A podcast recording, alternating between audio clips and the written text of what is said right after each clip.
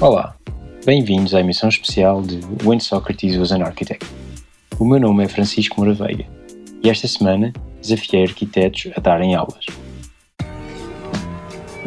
Entre 26 e 29 de abril, testámos a possibilidade de aprender e ensinar arquitetura através de ondas rádio.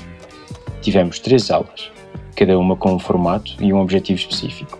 Na primeira aula, Joaquim Moreno deu-nos uma Vorlesung, do alemão leitura para uma lição lida em direto acerca da investigação que desenvolveu na exposição e no livro The University is Now on Air, Broadcasting Modern Architecture, onde aprendemos que, se o precedente existe, a nossa experiência tem pés para andar. Na segunda aula, Ricardo Gomes, dos KWY, deu uma aula de introdução ao projeto de arquitetura. Desafiou-nos a revisitar novos espaços inescapáveis através da nossa memória e deu-nos trabalhos para casa, desenhar estes espaços. Na terceira e última aula, Ricardo Carvalho e Manuel Aires Mateus juntaram-se a mim para uma palestra acerca da escola, do professor e do aluno em Portugal. Este programa é um resumo articulado das três aulas.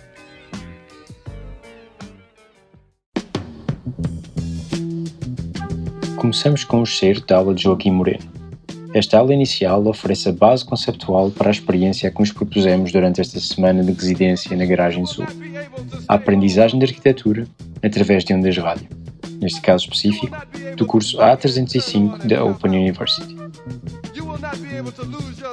Uma parte do material didático abordava o conteúdo específico do curso, enquanto outra era dirigida a um momento global da cultura arquitetónica através de um conjunto mais amplo de perspectivas. O Form and Function continua a ser hoje um recurso relevante e um legado duradouro da memória impressa desta intermediação de educação, mídia e arquitetura.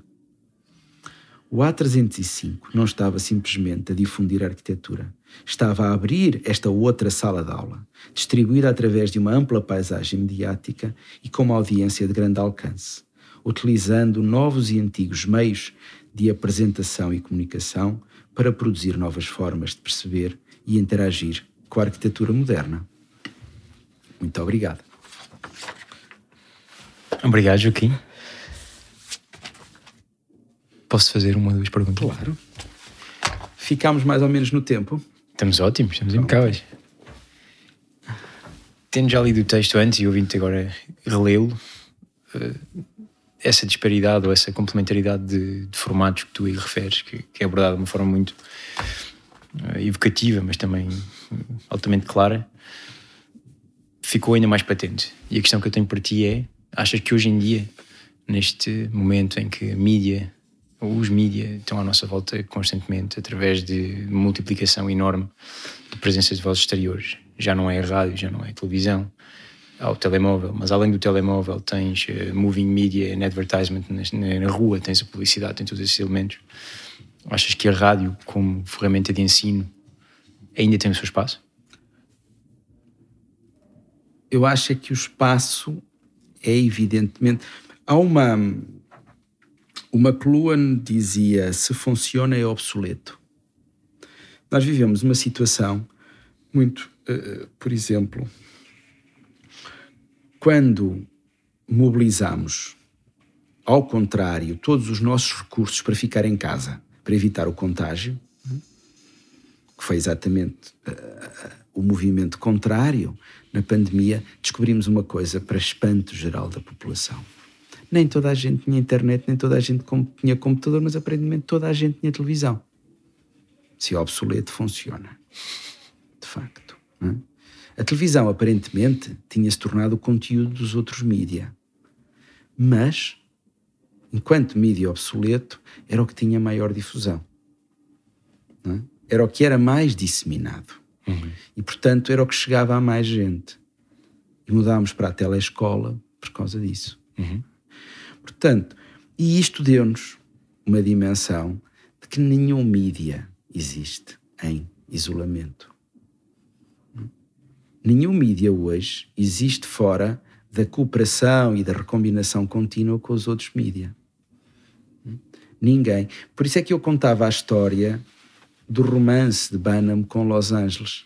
Tem artigos, tem programas de rádio, tem programas de televisão, tem livros. Todos eles, eles não dizem todos a mesma coisa.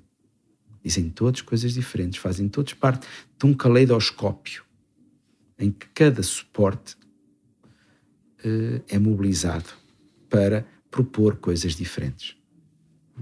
E eles produzem sentido em combinação. Da mesma maneira que qualquer eh, adolescente produz sentido em combinação. E essa combinação inclui o corpo, inclui os olhos, inclui os ouvidos, inclui os amigos, inclui o sítio onde está, é? inclui a hora do dia, inclui o registro. Quando eh, nós antes, o Sérgio Godinho, falando de 25 de Abril, falava muito evocativamente do momento em que a presença da música no espaço público permitia ter uma espécie de grafite sonoro. E esse grafite sonoro durou muito pouco, porque no fim dos anos 70, a invenção do Walkman privatizou a paisagem sonora das nossas vidas. Pusemos uns fones e passámos a estar em público em casa. Esta coisa é muito antiga, não é de agora. Mas não deixámos de estar em público. Portanto, de facto, não temos esses grafites sonoros da mesma maneira que o grafite eh, participa na construção coletiva. Mas temos recombinações extraordinárias. Continuam a existir em público e em privado. Estas fronteiras mudaram todas. Durante a pandemia, os alunos estavam a assistir às aulas e tinham outro circuito onde estavam a mandar mensagens no WhatsApp a comentar as palermices que o professor estava a dizer. O que produzia uma densificação da aprendizagem, uma distância crítica imediata. Não era exatamente uma distração. Era outro espaço que se complementava.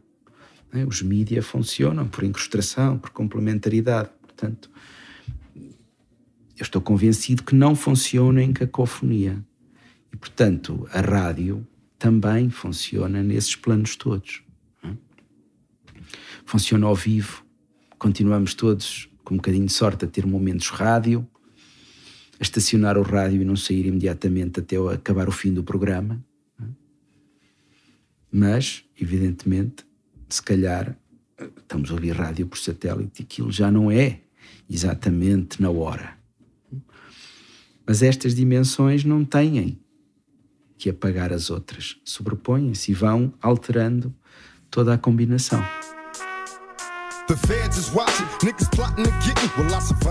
Saltamos agora, de lápis na mão, para a aula do Ricardo Gomes. A ausência da imagem concreta abre a porta à evocação da imagem subjetiva, íntima. Ricardo leva-nos ao nosso quarto, à nossa casa, à nossa cidade, sem sairmos da nossa cadeira, e multiplica o outcome do exercício proposto de uma forma exponencial. Eu acho que, enquanto arquitetos, nós podemos querer uh, inovar e fazer alguma coisa que nunca foi feita, mas é sempre da nossa memória que nos servimos. Uh, então pensei uh, em criar uma espécie de percurso que, que, de alguma forma, quando, quando, quando dou aulas, quando sou de facto professor, é, é sempre isso que tento fazer, no fundo, é, é, é, pedir para que se olhe com curiosidade para aquilo que nos rodeia, pedir que se aprenda. então achei que talvez fosse interessante fazer essa viagem, apesar de ser experimental, eu nunca experimentei este, este, este método, mas uh, pensei num conjunto de, de, espaços que acho que são interessantes e, e, que são importantes e que toda a gente tem essa memória de. E, e, e começamos então um, pelo, pelo quarto, pelo quarto onde dormimos, um, onde estamos deitados antes de, de adormecer ou logo depois de acordar. E que no fundo são aqueles momentos em que se vê todos os pequenos detalhes do espaço, a luz que entra pelas frinchas ou através das persianas, se for o caso é uma experiência daquilo que nos é familiar e que de alguma forma nos permite ver mais, ou seja, a luz que entra ou um carro que passa, dependendo, claro, daquilo que são as circunstâncias, pode ser confortável, não é? pode ser eh, também surpreendente, pode haver alguma coisa que disturbe esse, essa sensação. E, e, e, no fundo, estar no escuro, se for o caso, de se dormir no escuro, até conseguir ver, pode também ser uh, desconfortável e diferente. Uh, o que me lembra um pouco a experiência que tive quando, uh, não sei se viste o filme Branca de Neve, de João César Monteiro, em que ele nos obrigou, no fundo, a estar no cinema, uh, a não ver nada, não é? E em que, de alguma forma, as pessoas tiveram, jogo toda a gente teve experiências diferentes. Eu, no meu caso, acho que depois de estar durante 10, 15 minutos e, e de repente começas a ver tudo, não é? Veste a ti próprio, que é uma sensação um pouco estranha, num cinema. Então tive que fechar os olhos para conseguir eh, concentrar-me a ver o filme. Um, portanto, o quarto é, um, é, é, é, o espaço que permite essa quase que super percepção, não é? É onde já estás de tal forma familiarizado com os detalhes, com o espaço que te rodeia, que te permite uh, ver mais, ver para além, não é? Um, o quarto está, pronto, está dentro de uma casa, a tua, que é um lugar de, de, de, conforto. Estamos no segundo ponto. Então, mas antes de passarmos para o segundo sim, ponto, sim.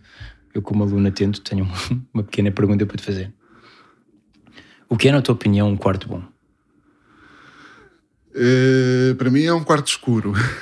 Uh, é um quarto completamente escuro. Mas isso é cultural, não é? Tem um pouco a ver com, a, nós crescemos, não é? Uh, é um quarto escuro, é um, quarto com poucas coisas, com uh, vazio, com, com, com, poucos elementos de, que possam distrair.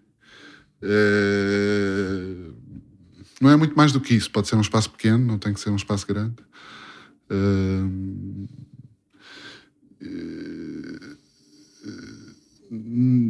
não, não tenho. Pronto, isso também se relaciona um pouco. Isto não é tanto sobre mim, não é? é mais sobre ti. Mas eh, isso relaciona-se um pouco. A minha vida é um bocadinho. Pronto, eu, eu vivo em vários sítios diferentes, o que significa que acabo por ter uma relação um bocadinho diferente com, com, com, com cada lugar onde fico e por isso tento limitar a ideia de quarto a, a, uma coisa muito básica onde existe só uma cama e, um, e, um, e uma luz permita ler e, e, e, muito pouco mais, é? e a possibilidade de, de, de o escurecer. Ok. Uhum. Casa, então?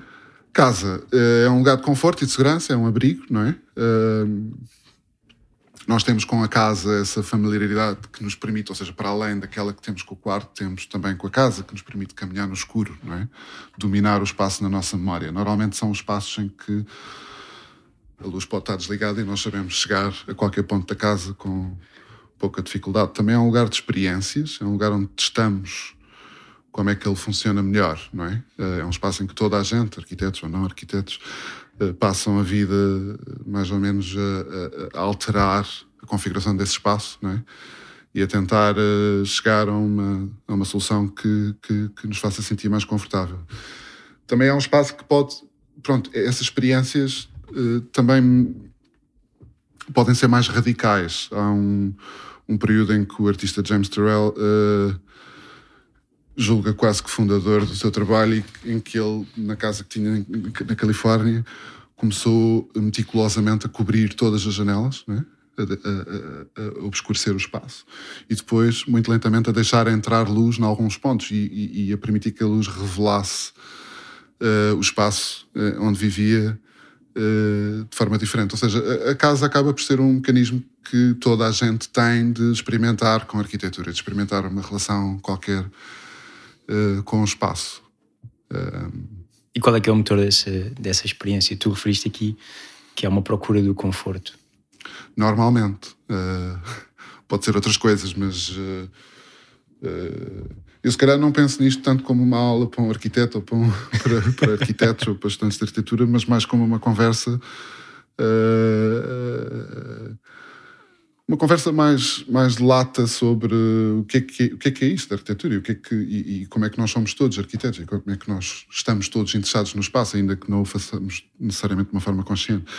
Uh, as pessoas em casa fazem isso, não é? Alteram uhum. a posição de, do mobiliário, uh, mudam a função dos quartos ou dos espaços. Uh, muitas vezes fa fazem de uma forma que tu, eventualmente, enquanto visitante dessa casa, podes julgar estranha, mas é a forma como as pessoas se sentem confortáveis. Isso é interessante, não é? É interessante uhum. perceber que, que esse nível de conforto varia, varia de cultura para cultura, varia dentro da mesma cultura e, e, e, isso muitas vezes mostra algumas particularidades interessantes na forma como as pessoas têm de se relacionar com esse espaço, não é? Que, pronto, em arquitetura eventualmente se podem replicar, não é? Isso é, é capaz de ser interessante para nós. Um, depois da casa, o edifício, não é? O edifício um, que pode ser... Uh, pode ser aquele edifício que, que, tu te lembras com frequência, não é? Pode ser a escola onde estudaste, ou a casa de um amigo ou de um familiar, pode ser o local de trabalho, pode ser um templo. Um, que se calhar mais do que a casa revela um bocadinho aquilo que são as hierarquias dos espaços, é? a importância diferente de cada um dos espaços, as sequências e as relações as relações de poder, se calhar, ou, ou relações de, de, escala, é? Elas, uh, que muitas vezes são axiais, ou que podem ser de, ou que também podem ser de surpresa, como na arquitetura islâmica. Eu estava há pouco a falar que tinha estado em Alhambra há pouco tempo, ou visitado Alhambra, e, e, e, e, portanto essa memória que nós temos de um edifício que pode ser, pode existir, pode não existir, não é? Muitas vezes as nossas memórias, quem viveu, quem mudou depois, muito frequentemente, como é o meu caso, às vezes essas memórias não são sequer reais, não é? São, são aquilo que tu te lembras de um determinado espaço que habitaste durante algum tempo da tua vida e essa construção é feita de, de, de pensar nessa diferença, pensar na diferença, como é que se ia de um ponto para o outro, como é que, pronto, e tudo isso são coisas da memória, não é? No fundo, o que eu tentei fazer aqui com, com esta conversa foi fazer com que as pessoas que estão a ouvir pensem nesses espaços, não é? Porque sem imagens é a única possibilidade, é a imagem. Ou, ou por outro lado, é melhor do que uma imagem, não é? Fazer-te pensar naquilo que é, naquilo que são os espaços que, que, que te são familiares. Yeah, this album is dedicated Fechamos a semana no Auditório Máximo para ouvir Manuel Ares Mateus, Ricardo Carvalho e eu numa discussão honesta e aberta acerca de algo que nos é precioso, a Escola de Arquitetura. Tal como Italo Calvino, que no seus Cidades Invisíveis evoca tantas cidades para falar sempre de Veneza, nós viajamos pelo mundo para voltar sempre à nossa alma mater, a FAL. Uh, eu diria que, para reforçar aquilo que o Manuel uh, referiu, diria que isso talvez seja ao lado menos solar do que temos hoje, mas ao lado solar de que os alunos são bons no sentido dos, dos seus recursos e as suas capacidades como nunca foram. Se eu comparar o que se passa hoje com o início dos anos 90 na Faculdade de Arquitetura onde eu estudei, quer dizer, vamos aqui ficar a gargalhada. Sim, sim, ah. é uma diferença abissal. É uma diferença abissal sim. e a evolução é muito, é muito positiva. E, e, e, atenção, eu acho que a ideia dos, dos heróis não é só negativa. Uh, tem um lado uh, profundamente positivo. Eu recordo, por exemplo, as aulas que assisti, vi muitas do do Peter Zuntor, em que, na verdade, era um, homem como eu nunca vi, outro professor ser endeusado, que trabalhava imenso para os alunos, não é? Por exemplo, aquela história dos, dos, dos enunciados, eu lembro num, num semestre em que ele fez um enunciados um a um por aluno, portanto fez um enunciado para cada aluno, todos diferentes. Tailor-made. Uh, sendo completamente feito um a um, não é? Portanto, com este, com este grau de dedicação ao, aos alunos e os, as aulas eram de uma tensão enorme, mas era uma tensão enorme porque os alunos queriam, na verdade, uh, surpreender, uh, na verdade, aquela pessoa que tanto admiravam. Uhum. E, portanto, nesse sentido, o endeusamento é só positivo, porque obrigava os alunos a construir, digamos, uma vontade de se superar para poderem uh, surpreender uma pessoa que admiravam. Portanto, o, o, esta ideia do endeusamento não é uma ideia só negativa. É evidente que nós estamos numa sociedade muito imagética, muito uh, direta, portanto, muito. Sintética. Ah, sim, sim, muitas vezes pobre em muitos uhum. campos, e portanto isso pode acontecer com campos mais pobres. Mas eu acho que este, o endeusamento é uma ideia que muitas vezes é uma alavanca e uma ferramenta muito interessante para levar alunos a, a, a, a, trabalharem de uma forma uh, verdadeiramente uh, galvanizada. Ambiciosa. É? Sim, sim, sim, intensa, não é? Portanto, há, não há aqui uma coisa, eu penso que não há aqui uma, só um sentido que possa ser uma coisa negativa. O problema de todos os atos que nós temos hoje, humanos, é que dependem muito dos autores, não é? Desses atos, não é? Portanto, quando os autores são verdadeiramente bons, esses, esses atos podem ser muito estimulantes. E no caso do Peter Zunter, que foi. Uh, nós assistimos a aulas em que ele construiu, uh, construiu gerações de, de alunos que verdadeiramente andavam e o ajudaram muito a procurar muitas muitas coisas e muitas relações que foram muito fortes, quer para o trabalho dele, quer para essa geração de, de alunos que ainda hoje nós, de alguma maneira, uh, reconhecemos uh, uh, panorama internacional, não é? De, e, portanto, eu acho que a ideia do essa ideia de, de endeusamento de uma de personagem foi ali, naquele caso, só completamente positiva, não é? Não...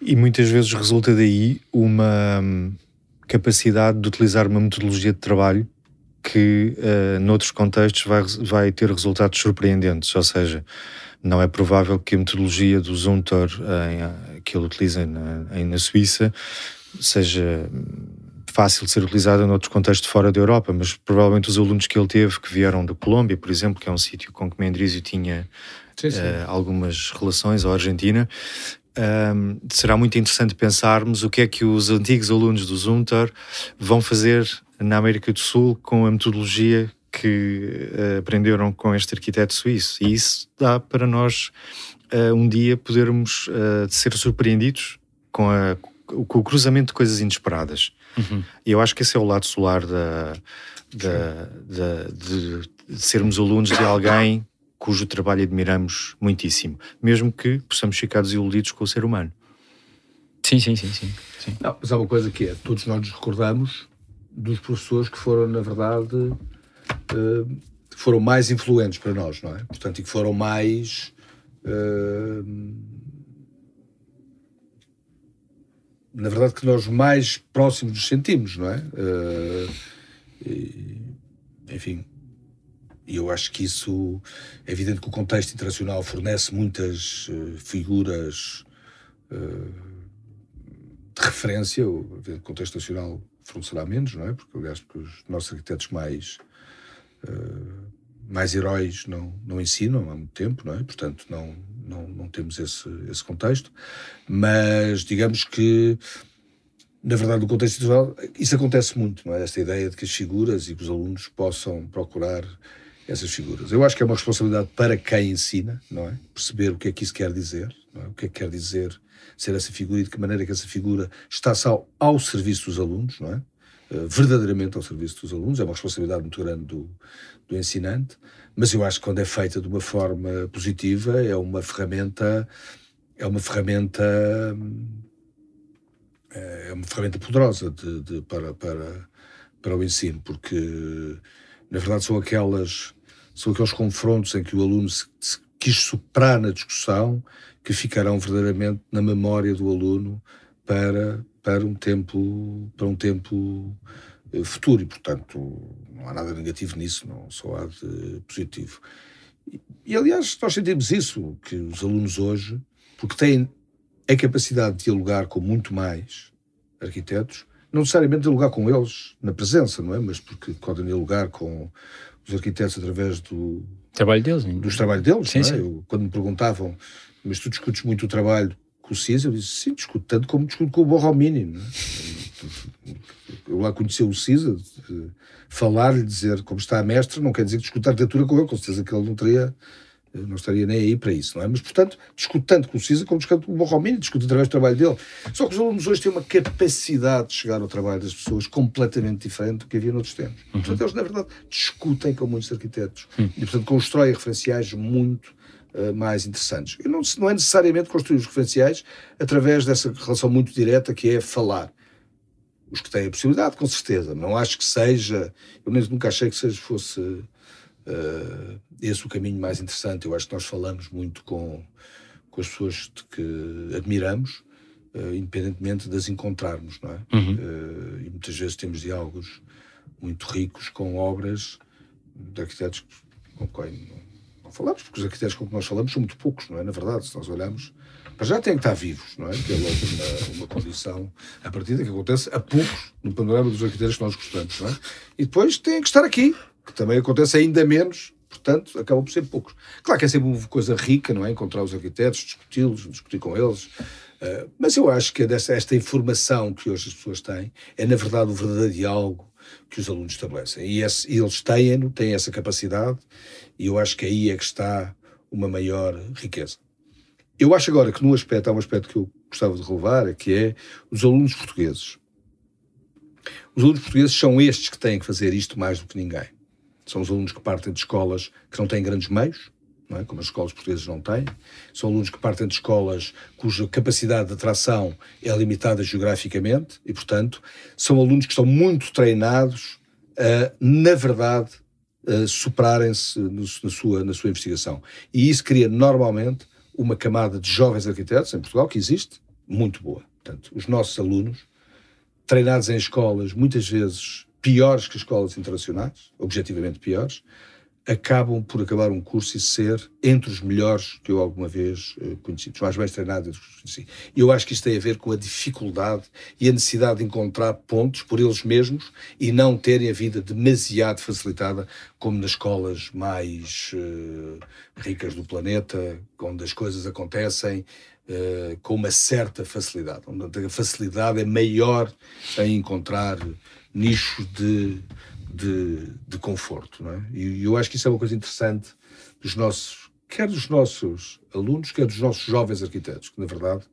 constituem um panorama verdadeiramente extraordinário. É? Uhum.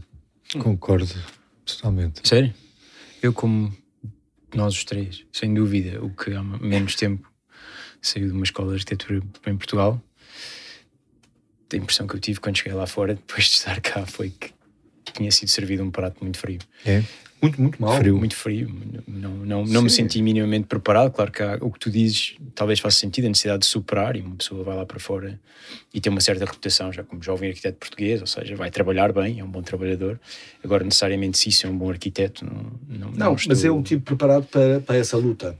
Tu vais lá para fora e matas-te para conseguir ficar a dar aulas na ETH e matas-te para conseguir vir a fazer um doutoramento lá e matas para vir a ser o tipo que, na verdade, no ateliê uh, ganha rapidamente responsabilidades. E isso quer dizer que tu partiste do mundo de dificuldades. Tu não sais às 5 porque a tua vida está garantida e o teu eh, processo é mais ou menos um processo progressivo. Essa cultura da dificuldade, que é uma cultura que, na verdade, sempre fez os grandes arquitetos, Uh, a nossa dificuldade é uma arma, a gente pode dizer que é uma arma triste, mas é uma arma que nós temos. Uhum. É? Tu, quando vais lá para fora e, na verdade, percebeste que através do teu trabalho conseguiste vencer uma data de barreiras que nem sequer estavas à espera, isso é o prato frio que te serviram.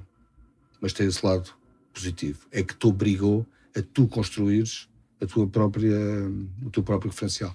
E eu, eu, não acho isso negativo. Acho que, acho que isso é uma condição da, da, da luta portuguesa uhum. uh, em relação à arquitetura. Nós somos um país uh, periférico, pobre, portanto não temos a, a arquitetura vive muito da capacidade também dos países de exportarem os seus elementos e a sua, a sua, máquina económica, não é? Nós não temos essa máquina, não existe, não é? É muito pequena, não existe, é muito pequena, não é?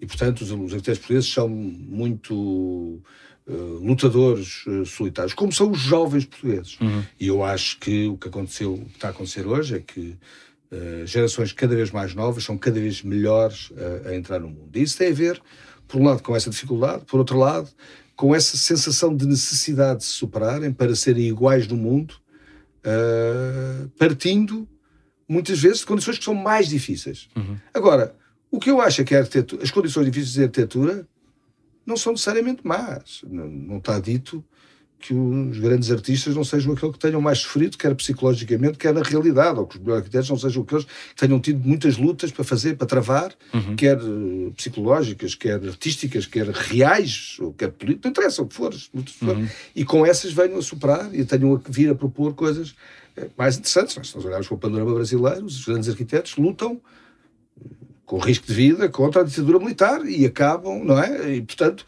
há ali um lado também. Uh, uhum. E eu acho que nossa formação dá-nos isso. Sim, mas é? essa, essa, essa figura do herói é, é, quase um pouco isso, não? Mas o, o, que eu queria dizer em relação ao prato frio não é, não é ao contexto geral de, de, da escola em Portugal, é, é talvez também ligado a, esse, a, isso que vocês referiram, os dois, não é? Que Portugal tem, as escolas em Portugal têm menos condições, se calhar também gera uma situação, ou um contexto em que os professores que ensinam nas escolas em Portugal também terão menos condições, logo também terão menos disponibilidade e logo também, se calhar, têm menos entrega ou menos exigência. Isso foi isso que eu senti. Eu senti, uhum. estando cá no ensino, que foi uma coisa que, que se fez e que, honestamente, sem grande esforço, também, nada de uma forma brilhante, mas ninguém, ninguém no meu curso, que na altura, se calhar, fosse melhor visto do que é agora na mesma escola, teve de se entregar da forma que eu vejo que os meus alunos na, na ETH em Zurique têm de se entregar. Ou seja, lá a vida dos alunos é, é muito, muito, muito mais árdua do que a minha. Hum. Se calhar, em termos académicos, depois, claro, o país tem uma conjuntura completamente diferente, eh, eles têm uma segurança completamente diferente, têm condições diferentes na infraestrutura da escola. Mas, Alvarez, mas isso depende muito de professor para professor, depende muito de situação para situação, não Sim. é? Uh, Portugal tem histórias míticas de esforços uh, no ensino da arquitetura. Fazer desenho no Porto no primeiro ano era uhum. uma tarefa mítica. Portanto, há professores que são verdadeiramente exigentes em Portugal. Há uma cultura de uma baixa exigência para muitos. Sim, há. Há poucas condições e há poucas. Isso tu dizes, tudo isso é, é, é, é verdade. E eu acho que o que acontece é que há um certo laxismo no ensino que, na descoberta do salto para a realidade, muitas vezes é muito produtivo. Portanto, a pessoa percebe que, ai, então há outro mundo, não é? Uhum. E, portanto, agarra-se de uma outra maneira. É evidente que o ensino português é um, é um, é um território com muitas uh, falhas e dificuldades, não é? É um território sobre o qual tem que se pensar, tem que se refletir. É, as nossas leis académicas são difíceis e tornam as escolas muito imobilistas, o que é, o que é muito uh, problemático, mas eu acho que há esse lado negativo, não é? Das escolas terem muitos uh, defeitos. Há um lado positivo que eu acho que é, apesar de tudo, uma produção uh, que eu encontro, de uma forma geral, nos ateliês por esse mundo fora, uh, uma, um reconhecimento grande desses alunos. Feitos nessas escolas, atenção, uhum. são feitos são feitos nessas escolas. Obrigado por terem juntado a nós para esta semana de aprendizagem experimental. Convido-vos a ouvirem as três aulas na sua totalidade, assim que estiverem disponíveis nas plataformas da Rádio de Câmara, assim como os restantes episódios do When Socrates Was an Architect e toda a restante fantástica programação da Câmara. Muito obrigado e até ao próximo episódio do When Socrates Was an Architect.